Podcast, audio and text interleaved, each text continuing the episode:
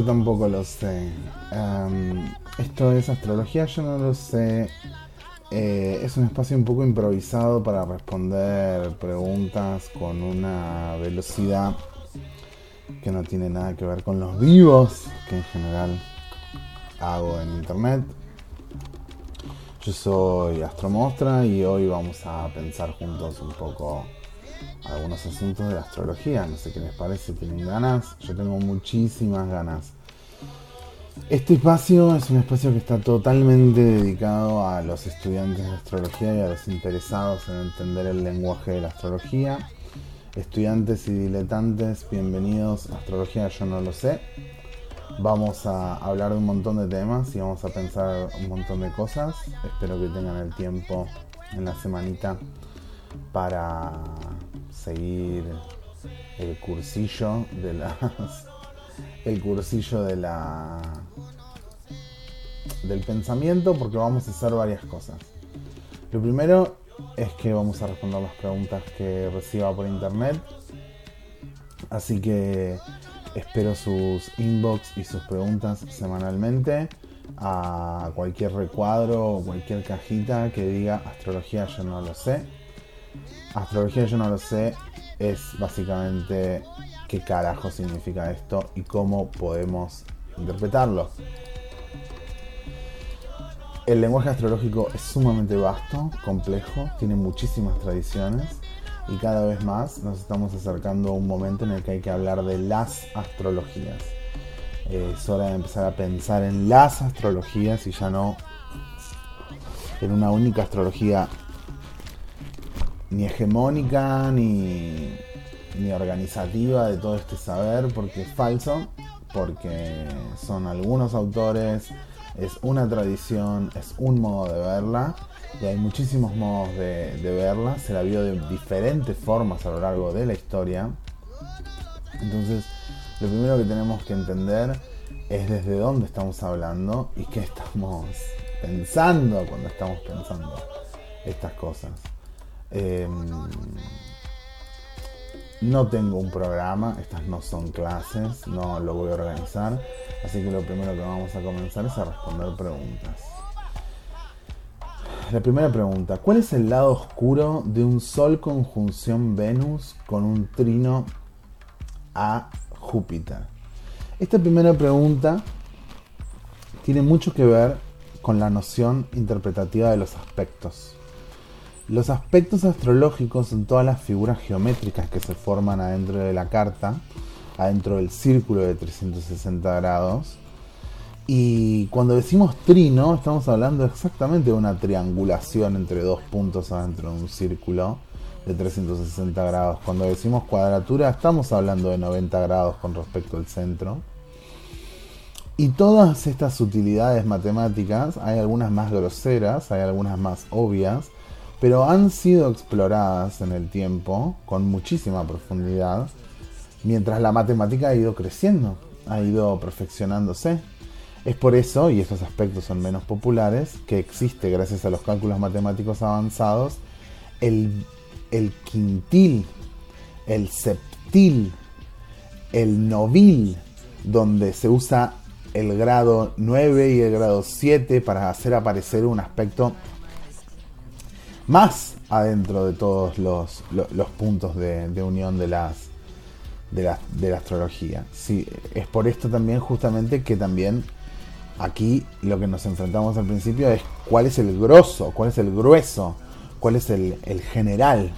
Y en el general están solamente estos tránsitos, están las conjunciones, las cuadraturas, las oposiciones los trinos y los sextiles, pero hasta ahí llega. Hay muchísimos softwares de astrología que pueden permitir avanzar sobre esto y hay muchísimos modos de poder sacar estos, estos cálculos adentro del círculo de 360 grados en relación a los planetas. Entonces, lo primero que podemos pensar de este planteo, que nos dice la pregunta, ¿cuál es el dark side de un Sol conjunción Venus, Trino, Júpiter? Lo primero que tenemos que hacer para interpretar es descomponer de qué estamos hablando. Estamos hablando del sol, estamos hablando de la materia solar, estamos hablando del cuerpo físico de la persona y su conciencia.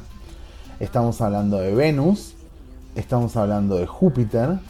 Y es interesante porque esta persona lo plantea de la siguiente manera. ¿Cuál es el lado oscuro de todo esto? Ya que popularmente la tradición indica que Venus es positiva, benefactora y buena onda, y Júpiter es abundante y buena onda y positivo y genial. Entonces, en esa relación, un Sol alineado a Venus, en un star point seguramente, eh, un Sol alineado a Venus con un tránsito positivo de Júpiter pareciera ser solo bueno, pareciera ser solo bondad. Adentro de un binarismo de lo que es bueno y de lo que es malo, hemos clausurado todas las otras significaciones que Venus y Júpiter pueden tener. Y una de ellas es, por ejemplo, la autoindulgencia. Una de ellas, por ejemplo, es la vagancia. Los aspectos positivos armonizan y a veces armonizan tanto que nos cuesta arrancar que nos cuesta activar, que hay un costo demasiado alto en entrar en acción y se prefiere más bien confiar en cierta intuición o cierto bienestar y cierta idea positiva de la vida, de Dios proveerá y bueno, yo lo deseo muy fuerte, entonces el universo me lo dará. Y ahí empieza a perderse el carácter dinámico, el carácter activo de Venus. Este es otro asunto la belleza y la sensorialidad y la, la, comprensión a través de los sentidos es una de las facultades de Venus, de sus caracteres receptivos. Pero eso no significa que Venus no trabaje activamente y que Venus no pueda producir. La receptividad en Venus, la idea de lo femenino, es una idea antigua y problemática adentro de los dualismos propios de los viejos conceptos platónicos escondidos adentro de la astrología, de la milenaria astrología. Es por eso que acá un Sol conjunción Venus tiene una renuencia al conflicto y una renuencia al dolor y muchas veces esconde profundas dificultades de poder decir lo que percibe, decir lo que siente y comienza a problematizar las situaciones a través de suspender las soluciones, no abordar ciertas necesidades y tal vez el aspecto más oscuro de un Sol conjunción Venus en un trino a Júpiter es justamente el peso profundo que tiene la aprobación de los demás y lo limitante que esto significa a la hora de desarrollar mi propia opinión y a la hora de desarrollar mi propio proceso personal. Ya que como soy Sol Venus, no quiero dejar de que me mimen y me quieran y me tengan en un pedestal. Y este costo, muy difícil de pagar, se conoce en el psicoanálisis como el costo narcisista el costo que el narcisismo no puede pagar y a toda costa evita pagar ese costo e intenta satisfacer a los demás como sea y a toda cuesta. Es por esto que tal vez el lado más oscuro de un Sol conjunción Venus trino Júpiter es complacer. Vamos a ir con otra pregunta ahora. Soy Luna en Leo con Sol en Pisces. ¿Por qué estoy siempre conflictuada? Ya sé que importa toda la carta, pero bueno. Aquí ya estamos en una característica específica que suma eh, la pregunta, que me gusta mucho esta pregunta, porque va apuntando a dos temas. Fíjense que lo que pone por delante eh, esta pregunta es la posición zodiacal de los planetas. O sea, en cuál signo este planeta se está expresando. En este caso dice que ella es Sol en Pisces y, Luna en Leo, ¿no? Y, siente que algo de esa relación de Sol en Pisces y Luna en Leo está siempre conflictuada. Se los atribuye a esos planetas. Pero me, me advierte que ya sabe que lo que importa es toda la carta, pero bueno, ella cree que básicamente el problema está ahí. Lo primero que vamos a decir es que el Sol y la Luna, como puntos de partida de interpretación para la construcción del sujeto, importan mucho en varios otros temas. no solamente en qué posición zodiacal están, en cuál signo y en cuál grado de ese signo, ya que no es lo mismo un grado 0 o un grado 29 a la hora de buscar cuál es la realización de estos planetas y de, y de bueno, a ver cómo es mi intimidad si yo tengo la luna en el grado 0 de, de Leo. Y cómo es si tengo la luna en el grado 29, ya casi Virgo. Entonces, em, ahí esa consideración también es importante a la hora de tenerlo en la posición zodiacal. Las combinaciones son múltiples. Muchas veces podemos encontrar que el Sol y la Luna están en el mismo signo o están en signos opuestos, indicando que la persona nació en luna llena o posiblemente en un eclipse si está involucrado el nodo. Con el nodo nosotros averiguamos dónde estaban los eclipses de esa temporada. En la carta, con el nodo norte y el nodo sur, con el nodo norte, ahí podemos identificar dónde estaban los eclipses. Em, entonces, algo del orden de la luna en Leo ella misma se da cuenta que hace ruido. Ya que justamente la problemática de la luna en Leo, la primera problemática que aparece, es la problema cuando vemos las problemáticas zodiacales, es la problemática de la regencia. Si bien las regencias son relativamente antiguas y es un modo de asociación relativamente pobre, podemos identificar para el Sol y para la Luna que las regencias en la personalidad del sujeto exigen un trabajo extra, ya que una luna en Leo, al Leo estar regido por el Sol, se considera que hay una problemática en lo lunar, porque lo lunar se remite a lo solar. ¿Y cómo está lo solar? En Pisces. Entonces, cuando lo lunar se remite a lo solar y lo solar no le ofrece la estabilidad y la seguridad y la exigencia del signo específico en el que se encuentra, como puede ser una luna en Capricornio, como puede ser una luna en Leo, o como pueden ser una luna en Escorpio, las lunas más incómodas.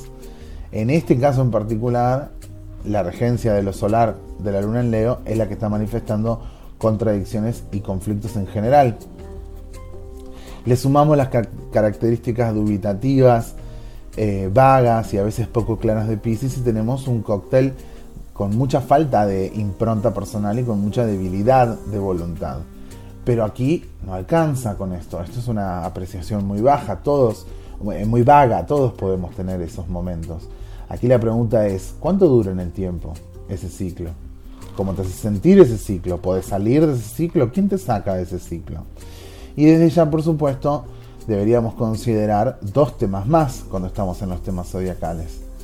El primer asunto es que otro planeta está en alguno de los signos que estamos observando. Tal vez ella nació con... Bueno, depende de la edad. Pero bueno, tal vez tiene Plutón en, en Virgo y es una luna y es un y es un Sol oposición Plutón. Entonces, ¿por qué le voy a pedir a la luna en Leo que resuelva las dificultades de un Sol oposición Plutón? O tal vez, y esta es la otra característica que debemos tener en cuenta a la hora de considerar los asuntos zodiacales, es, qué tránsito está pasando esta posición zodiacal. Por ejemplo, una luna en Pisces, hace un par de años, tiene la presencia de Neptuno ahí. Entonces deberíamos verificar en las efemerías de hoy en qué grado se encuentra Neptuno hoy, 2019, y en qué grado se encuentra Neptuno natal, y en qué grado se encuentra esa luna en Leo y ese sol en Pisces. Entonces tal vez ese Sol en Pisces está recibiendo una conjunción de Neptuno. O tal vez por la posición ya parece eh, otra cosa. Tal vez está recibiendo por otro lado algún tipo de otro tránsito que la oprime. Entonces las posiciones zodiacales no son relativas, pero es relativo a considerar cualquier observación que hagamos de una posición zodiacal sobre el resto de las posiciones zodiacales de hoy y de la carta. Por eso sí, tenías razón, lo que importa es la carta. Voy a hacer una pregunta más. Em, si mi Venus natal está en Leo y en casa 12, ¿cómo influye en mí? Claro, ¿cómo influye en mí? Claro. Bueno, lo primero que tenemos que considerar es dónde está el resto de la carta para esta posición ya que todos los planetas que están en casa 12, y acá ya entramos en una dimensión más, que ya ahí estamos hablando de la, dimensión zodiacal, que es el grado del signo en el que se encuentra X planeta. Y empezamos ya a hablar ahora de la dimensión domiciliaria, que es en cuál casa está ocurriendo esto. ¿sí? La primera consideración que debemos hacer al, al observar esta posición de la casa, la manifestación energética, el escenario de manifestación y de expresión energética en el que los planetas se manifiestan, las 12 casas astrológicas, debemos considerar la posición completa del planeta. Si se encuentra al comienzo de la carta, unos grados antes de lo que es el inicio de la casa, eso es lo que se conoce como la cúspide, que es el minuto en el que inicia la casa, tal vez se encuentra unos segunditos antes, unos segunditos después. Si se encuentra saliendo de la casa, si se encuentra entrando a esa casa de la relación del planeta en la casa es que podemos ver qué tan cómoda le queda. Y por supuesto que otros planetas se corresponden ahí. Exactamente la casa 12 va a ser objeto de seguramente muchas preguntas en este podcast de ABC astrológico, porque la casa 12 es posiblemente la más enigmática, difícil de asumir y compleja de explicar de las 12. Eh, mientras algunas aparecen palmarias y evidentes o son reducidas a tres o cuatro palabras claves, la casa 12 es objeto de muchísimos capítulos de explicación. Entonces, claramente eh, es, la que, es la que reserva un montón de misterios. Desde ya que cuando nosotros pensamos en Venus, em, la casa 12 puede ser hasta incluso el telón de fondo que tiene todo donde la autovalorización o la autodesvalorización juegan un rol clave a la hora de nutrir el resto de la casa entera.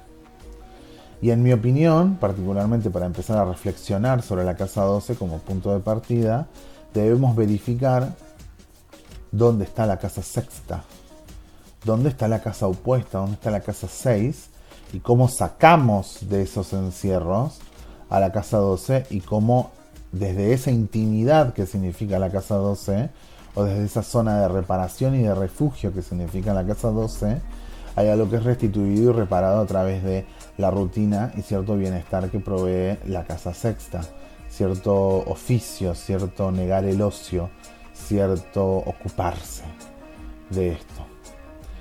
Desde ya que no es una posición sumamente evidente, una casa 12 justamente tiene toda esta vuelta enroscada, especial de lo enigmático y lo misterioso que la casa 12 significa. Em,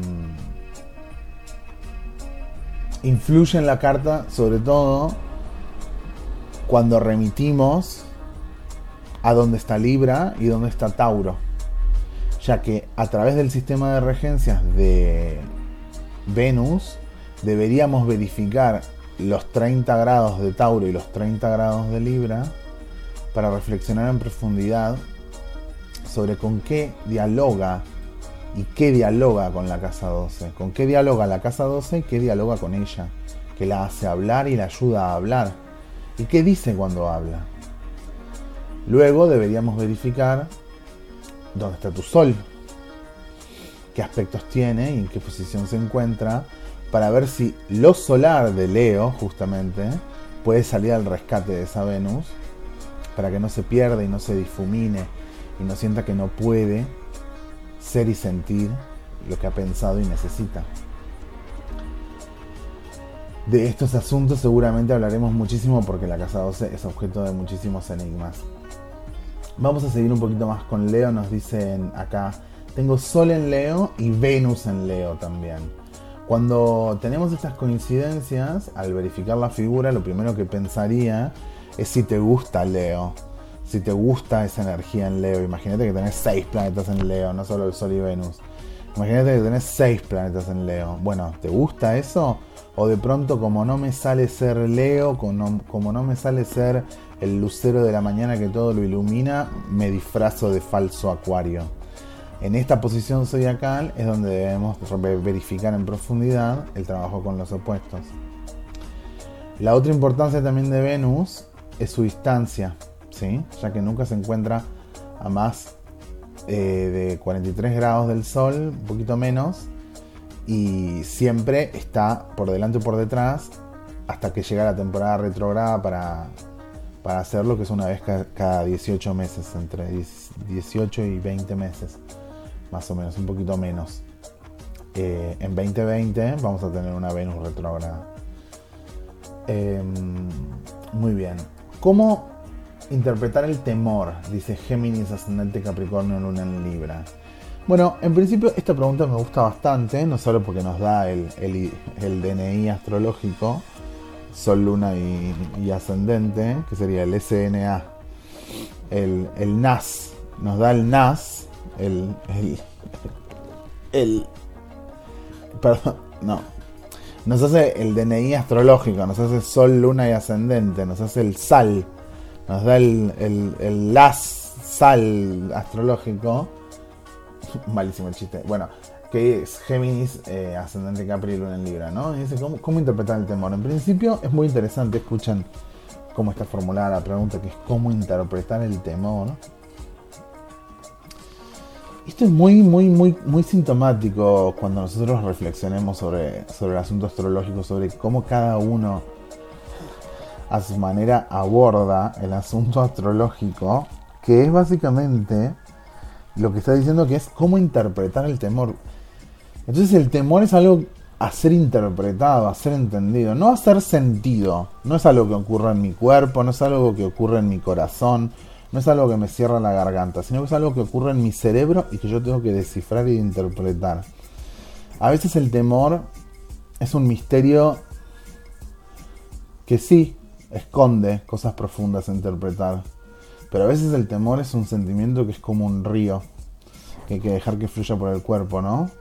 Y ahí tenemos a Géminis, signo de aire, con facultades de la razón aceleradísimas y luna en Libra, factores emocionales, también en aire, extra racionales, poniéndole cerebro a todo lo que puede.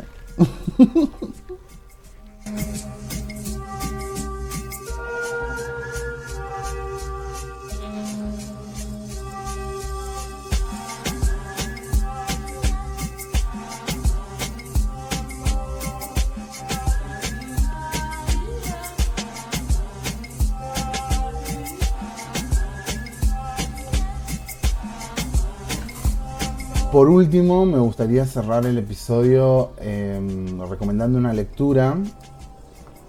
Y la semana que viene, eh, cuando retomemos, eh, me gustaría que lo hayan leído o que lo hayan comenzado em, y que me hagan alguna pregunta o alguna observación sobre esto. Esto es como el momento club de lectura. Em, y el libro que vamos a empezar a leer se llama Los Luminares que es el seminario de astrología psicológica de Liz Green y Howard Sasportas, publicado en el año em, exactamente 1992, ¿sí? a través de lo que sería el, eh, bueno, a través de Samuel Weiser y del, y del, y del Centro de Estudios Astrológicos eh, de Liz Green y Howard Portas y editado a través de Editorial Urano en Argentina. el programa de el programa de Liz Green y de Howard Portas es un programa sumamente ambicioso que va a llevarles décadas de realizar, que tendrá tal vez su brillo y su mejor momento de difusión a comienzos de los años 90, pero tiene más de 10 años de trabajo en diferentes lugares del mundo y con diferentes maestros. Y estos dos psicoanalistas continúan la profundización y la actualización y la modernización del lenguaje astrológico que comenzara su maestro Robert Hand a través de eh, Swiss Astrology, que es básicamente lo que hoy se conoce como astro.com. Todo lo que nosotros conocemos como astro.com son los estudios, las publicaciones y las actualizaciones y las modernizaciones de las interpretaciones astrológicas y de la innovación de la metodología astrológica que se hizo durante fines de los 70 y durante todos los 80, o sea, en pleno New Age, a través del maestro Robert Hand. Muchísimas metodologías que se aplicaron en Buenos Aires, que se siguen aplicando hasta hoy, forman parte de esta modernización del lenguaje que hace Robert Hand y por supuesto tenemos también nuestra cuota de maestros, desde ya que tenemos pioneros en, en Argentina en el asunto astrológico. Y continuando este trabajo con un programa muy ambicioso de reconexión del sujeto y de ruptura con la tradición, Liz Green y Howard Sasportas van a dar una serie de conferencias, además de escribir una gran cantidad de libros, cada uno por su cuenta.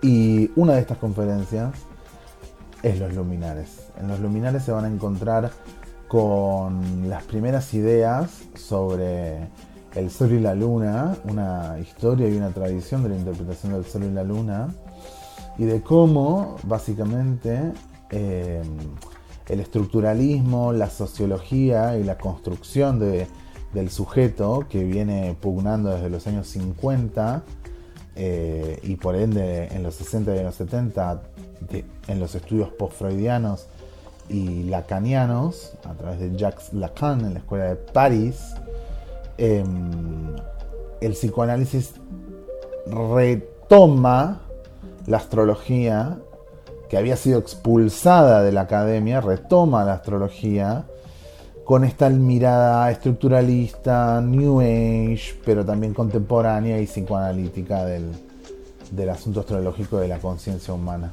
¿sí?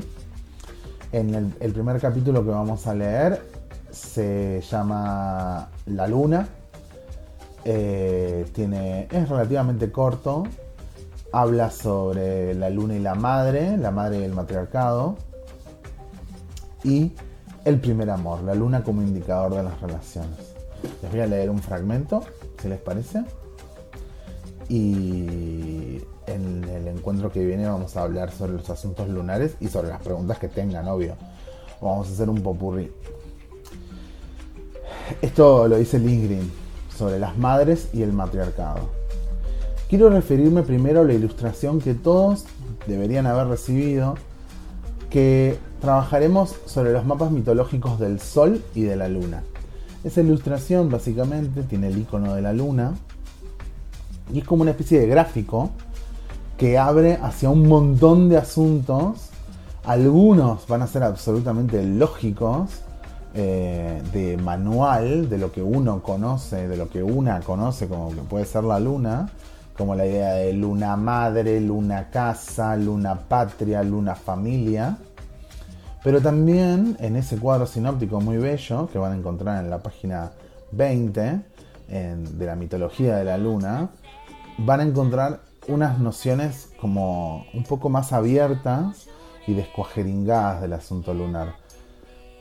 Partimos de la primera asociación de lo lunar como una caverna, como esta idea de oscuridad, de caverna, como si la luna fuera hueca y nosotros estuviésemos adentro de ella, y que esa caverna se parece mucho a una tumba. De esas dos asociaciones superpuestas, caverna y tumba, emerge la idea de gestación, de lo que se esté gestando dentro, dentro, dentro de la caverna, y a través de ahí se asocia inmediatamente al útero. Al útero en el que son gestados los mamíferos. A continuación, de caverna, tumba y útero, tenemos la primera interpretación que es oscuridad y la más evidente asociada al astro, a la luna, a la luminaria, a, las luces, ¿no? Como se les decía antes, las luces no son planetas, son luces, que es la noche porque ahí es donde está brillando básicamente la luna, ¿no? A través de esta idea de noche van a empezar a surgir. Miren el camino que hace. Noche es hechicería, magia y mundo subterráneo. Por lo tanto, la primera, la primera, el primer arquetipo que asocia a lo lunar no es la madre, la, la madre buena, la madre que te quiere, la madre la madre maternal, no, hay ningún, ninguna romantización de lo maternal y la primera que arranca es la bruja. Arranca por Hécate y por Circe, los dos arquetipos más importantes de la mitología griega, que son las brujas más bravas y peligrosas que hay en la mitología griega. Eh, ¿Qué decirles de Circe? Circe es uno de los antagonistas, es una de las antagonistas que se va a encontrar eh, Odiseo volviendo después de la guerra de Troya y es una bruja totalmente poderosa, peligrosísima y Hécate lo mismo, Hécate, Hécate creo que el otro día, no me acuerdo, se la invoca hasta ahora Hécate me parece, porque es como la, la madre de las desgracias, es bravísima Hécate, no se jode con Hécate. Hay una tragedia en la que está Hécate me parece, que está buenísima. Em, bueno, y a partir de este cuadro de asociaciones van a empezar a aparecer un montón de cosas que ya son un poquito más intuitivas, un poquito más lógicas como familia, casa y patria, pero no están en una primera instancia. Em, o el yo corporal o el yo, digamos, como una, una vida corporal y una vida instintiva específica. Entonces, a partir de ese cuadro, justamente eh, Green nos está eh, como abriendo el esquema conceptual. Cuadro que, nota, nota al pie, cuadro que es muy propio además de los esquemas de asociaciones em, estructuralistas que se venían cultivando eh, hace tiempo para otros tipos de análisis, como, como es el análisis semiológico. O como es también incluso otros, otros cuadros sinópticos del mismo estilo. Eh, del, sí, del análisis estructuralista de mediados de los años 50 y de los años 60, lo que va a ser la, escuela del pensamiento estructuralista en París y en Londres, eh, va a tener varios representantes, París especialmente, eh, con pensadores famosísimos, por supuesto, eh, de la sociología, de la lingüística y de la literatura en varias áreas, que renuevan de alguna manera el método de interpretación y le tratan como de sí, como de, como de repensarlo desde los signos, entonces los signos entre sí, los signos comunicados de, tal forma y de tal manera empiezan a hacer aparecer estas estructuras concomitantes, intermitentes eh, y ensambladas de diferentes formas y esa es la máquina interpretativa que se va a poner a trabajar, ¿no? O sea, ya el estructuralismo ya está eh, escondido dentro de todo esto, ¿no? Pero evidente y no también, ¿no? Porque justamente desde ese estructuralismo, pero también desde el psicoanálisis y también desde la astrología, ya hay ahí un movimiento transdisciplinario que es propio del New Age. Pero vamos a continuar con lo que dice. Quiero referirme a la ilustración que todos han recibido, que es la figura de la luna, y durante esta semana trabajaremos con los mapas mitológicos del Sol y la Luna. Este diagrama en particular tiene como objetivo ayudarlos a encontrar el camino alrededor de un grupo de imágenes lunares míticas, conectadas entre sí, pero no es una compilación definitiva, ya que hay obviamente una gran cantidad de temas que no he incluido. Aquellos a los que me referiré esta tarde son, según mi parecer, movilizadores de la imaginación, que los podría ayudar a profundizar su conocimiento sobre el símbolo astrológico de la luna. Las imágenes míticas son formas que tiene la psique de autorretratar sus propios procesos.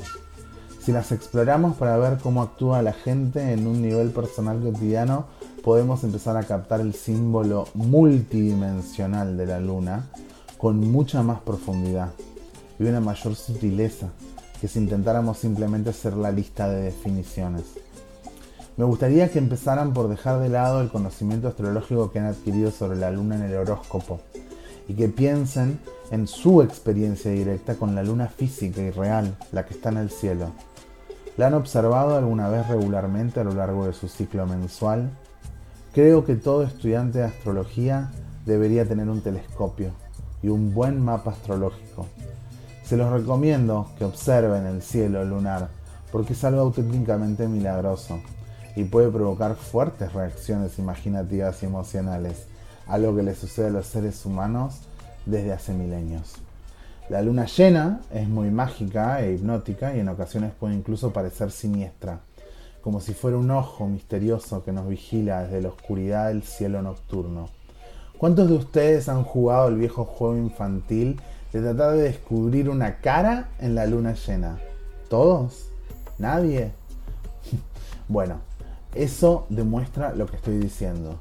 Es casi imposible, si estamos con alguien y tenemos la luna llena encima de nosotros, dejar de señalarla, ay, mira la luna, exclamamos, aunque difícilmente podríamos verla, Porque ¿acaso no han admirado nunca la esbelta elegancia de una luna creciente también, por ejemplo? En esta fase lunar hay algo tremendamente frágil, delicado, incluso conmovedor. El cuarto creciente jamás parece siniestro, como la luna llena. ¿Han tenido la ocasión de observar un eclipse lunar? Se trata de un fenómeno extraño y bastante sombrío, porque la luna se oscurece poniéndose de color rojo sangre o marrón. En la antigüedad, en la Edad Media, se interpretaba como el anuncio de un acontecimiento espantoso. Imagínense lo que puede haber sido observar la luna en los tiempos antiguos, sin ningún conocimiento del universo material. Empezarán a darse cuenta de hasta qué punto ha sido siempre un símbolo poderoso y qué ancho espléndido sigue siendo para colgarse de nuestras, con nuestras proyecciones psíquicas. Si uno fuera un habitante de las cavernas del Neolítico, el primer hecho evidente que observaría en relación con la luna física sería que está siempre cambiando y sin embargo repite su ciclo de una manera inmutable. De una noche a la siguiente, la forma de la luna es distinta, pero siempre se puede estar seguro de que en el término de un mes repetirá su pauta. La luna es una paradoja, es indigna de confianza, pero al mismo tiempo se puede confiar absolutamente en su ciclo. A veces da luz, pero no la suficiente para aclarar nada, y otra veces la luz se desvanece por completo y la noche es negra, de modo que si uno fuera un viajero de la antigüedad que por la noche confía en la luz de la luna, se habría metido muy pronto en dificultades, debido a la inexorable disminución de su luz. De ahí que se considera a la luna traicionera y que las primeras deidades lunares fueron paradójicas y de carácter ambiguo. Muy bien, Muchas gracias por haber prestado atención, espero que hayan disfrutado esto. Continúen leyendo el capítulo de la luna del libro Los Luminares. Y espero sus preguntas. Hasta la que viene.